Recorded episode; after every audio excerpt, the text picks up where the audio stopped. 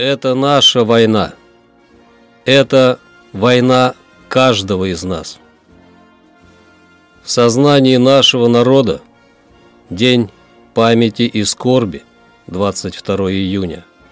Это личная минута молчания. Минута молчания о своих, о себе, о самом страшном. Мои любимые люди советского века. 22 июня. Война. Скорбь и память крестьянской семьи. Остановитесь у ближайшего села. Где-то на въезде, или на главной площади, или на ближайшей горушке стоит памятник односельчанам, погибшим в Великой Отечественной войне. Подойдите поближе и вглядитесь в испещренную фамилиями плиту. К горлу подступает комок. Трое Афанасьевых, пятеро Михеевых, семеро Пахомовых, десять Ярцевых. Об одной из таких семей, жертвенно прожившей со своим народом отведенную ей часть великой для России истории XX века и положившей на алтарь победы всю свою мужскую поросль, мой рассказ. Со старой фотографии на меня смотрит мужчина средних лет – Василий Степанович Лабудин.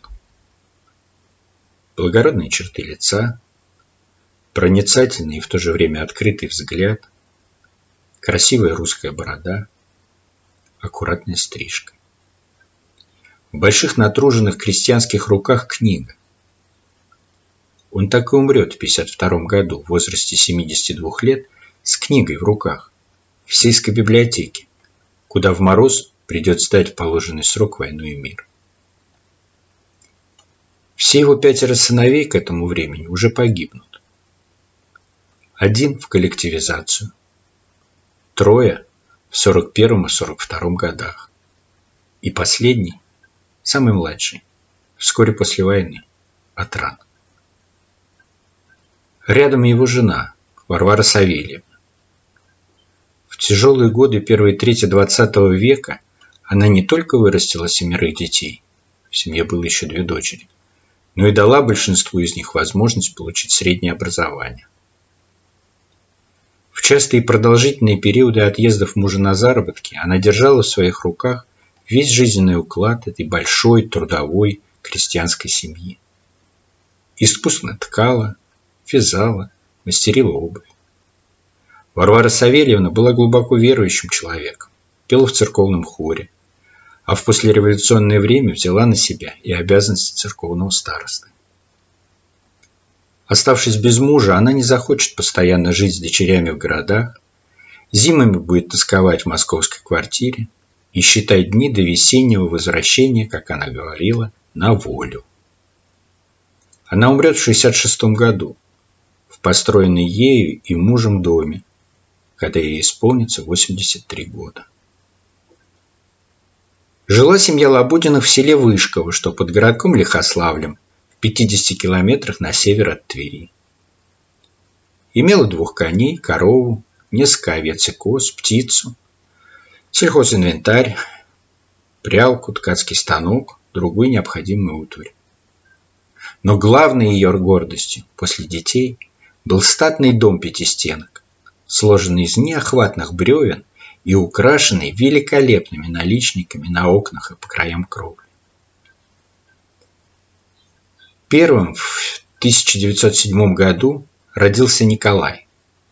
В селе его помнят как человека, ставшего вместе с сестрой Татьяной главной опорой родителей. И в хозяйстве, и в том, чтобы поставить на ноги других детей. Николай славился особым умением ладить с людьми. Поэтому и был в 30-е избран председателем местного сельского совета.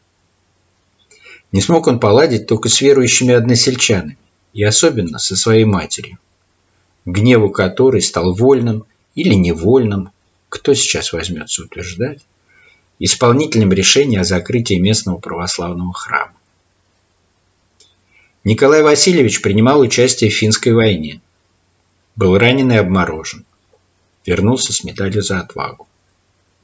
Летом 41-го его снова призвали в армию. И в октябре он погиб под Москвой, оставив на руках жены шестерых детей.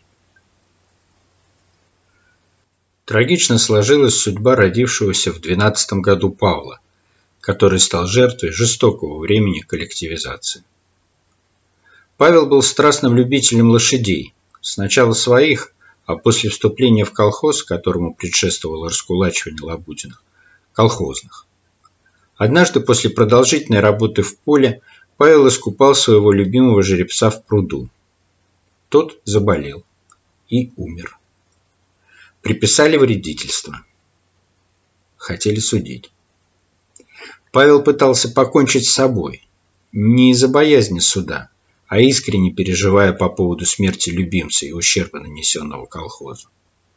Он выжил, но после этого сильно болел и вскоре умер. Да, для многих, как написала в своем письме одна из внучек Василия Степановича и Варвары Савельевны, предвоенные годы были вечным летом, солнцем, праздником. Но прежде всего это были годы высочайшего напряжения физических и душевных сил всех советских людей. если бы не это напряжение, не эта мобилизация, исход войны был бы другим. С борьбой с перегибами коллективизации связано имя Владимира Васильевича, 14 -го года рождения. Попав в 28 году в жернова раскулачивания, Лабутины потеряли все, созданное своим тяжелым трудом. Всем им грозило выселение. Тогда Владимир написал письмо Сталину, о чем и заявил сначала в сельсовете, а потом районным властям в Лихославле, предупредив, что за беззаконие придется отвечать. Высылку приостановили, а вскоре пришел ответ из Москвы. Семью не трогать, вернуть жизненно необходимые предметы и хлеб. Вернули далеко не все. Жили после этого некоторое время в проголодь, а потом пошли в колхоз. Владимир получил неполное среднее образование в соседнем Лихославле, проработал год в колхозе бригадиром и уехал, как он говорил, учиться на летчика. В те годы, как мы помним, вся наша страна вставала на крыло.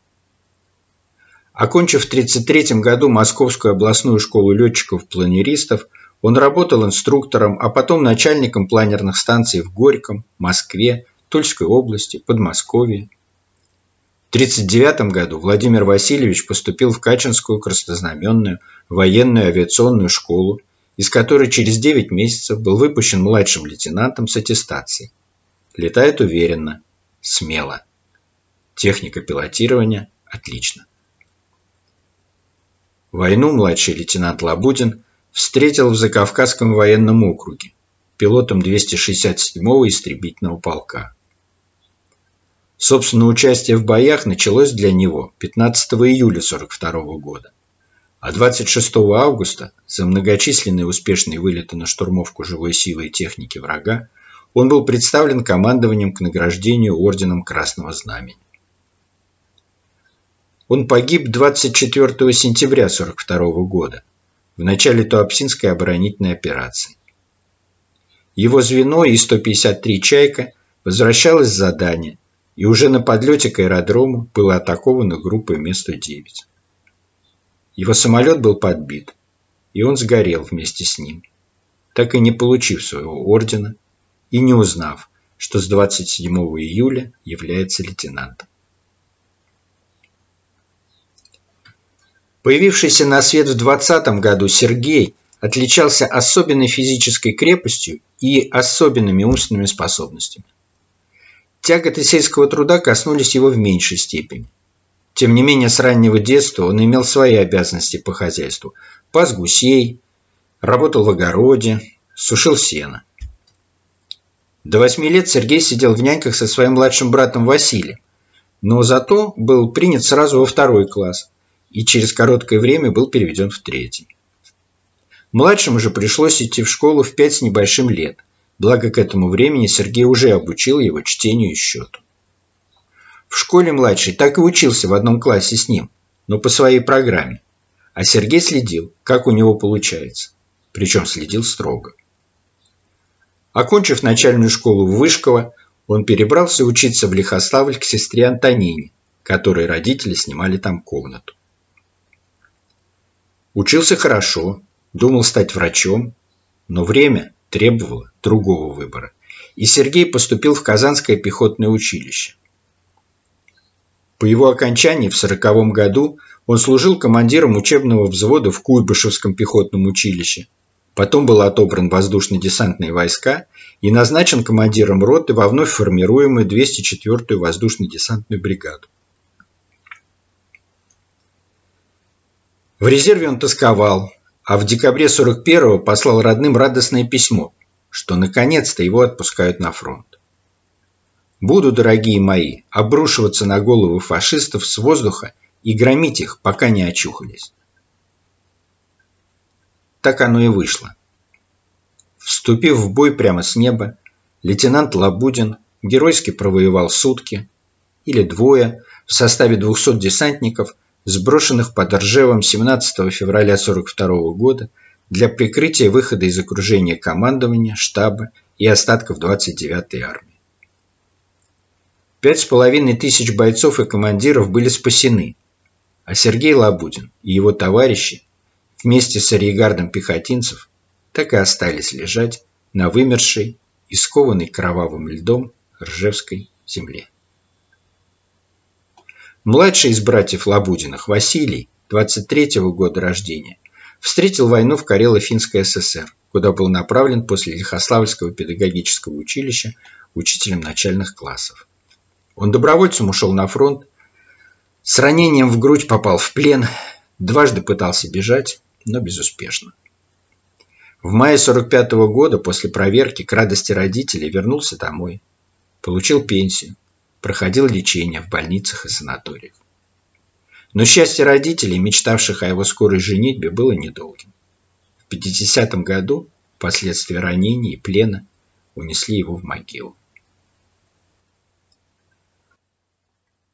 Вот такая история братьев Лабудиных. Их вклад в победу, если говорить о непосредственно воевавших, был разным с точки зрения конкретики военных будней и равным по абсолютной мере, ибо этим вкладом была их жизнь. Участником Великой Отечественной войны была и одна из дочерей Василия Степановича и Варвары Савельевны, Антонина, 17 -го года рождения. Она выжила, родила сына, он стал военным моряком, и дочь, мою жену. Думаешь о судьбе этого поистине великого поколения, особенно в сравнении с поздним советским и тем более нашим временем, и поражаешься их воле к знаниям, стремлению к созидательной, наполненной смыслом жизни. Для того, чтобы каждый день преодолевать пешком 26 километров в школу и обратно, жить зимой в съемной комнате, имея на двоих на неделю буханку хлеба и 2-3 литра молока – и при этом учиться на отлично, нужна именно воля. Простого стремления мало. Ведь что такое воля? Это не просто переживание «я хочу». Это постоянная жизнь с мыслью «надо». «Я должен». Кому надо? Спросит сегодняшний. Почему и кому должен? Надо стране, считали они. Должен своему народу.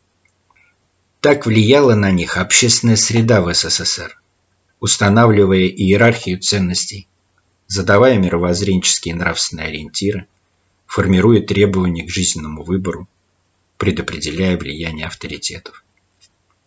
Жизненная задача была простая. Любимая страна и родной народ должны жить свободно и счастливо. К 70-м годам она была в значительной мере решена – если бы не война, если бы такие, как они, не были в большинстве своем выбиты, она была бы решена раньше и лучше. Слабость воли возрастающего числа наших соотечественников сегодня, нередкая направленность этой воли во вред ближним, связана, и в этом у меня нет ни малейшего сомнения, именно с нынешним состоянием русского общества в целом, общим упадком русского духа. Говорят, что народ достоин того правителя, которого он имеет. Это вредная установка. История России 20 века свидетельствует, именно руководители делают свой народ, вытягивают или опускают его до уровня своего видения места и роли нашей страны в мировом развитии. Главным памятником семье Лабудиных-Вышкова до последнего времени оставался их дом. Его хранительницей после матери была старшая дочь Татьяна, которая умерла в 1972 году. Но и после ее смерти, проданный колхозу, он помнил их всех. Суровых, усталых, но всегда любящих родителей, жизнерадостных, полных надежд на будущее детей. Дети пережили с ним многие невзгоды, но и счастье предвоенных лет, когда они летом приезжали к родителям в отпуск, гордились тем, кем они стали, гордились своим вкладом в подъем любимой Родины, верили в ее светлое завтра и внутренне набирались сил, чтобы все это защищать. И защитили. Не вина дома, что теперь его в прежнем качестве нет, а есть только строение с его очертанием, которое мало что помнит и уже больше ничего не узнает. Чужие руки есть чужие руки. Умер и сад, еще несколько лет тому назад, одаривавший входившего потомка Лабутиных шелестом листьев и падающим в руки яблоком. Так и наша память. Сегодня она еще помнит и чтит отцов, но у многих она уже переходит, а у кого-то перешла в чужие руки. И скоро от нее тоже может остаться только мертвый остров. Надо сделать все, чтобы этого не произошло. Это наша война. Это война каждого из нас. В сознании нашего народа День памяти и скорби 22 июня. Это личная минута молчания. Минута молчания о своих, о себе, о самом страшном.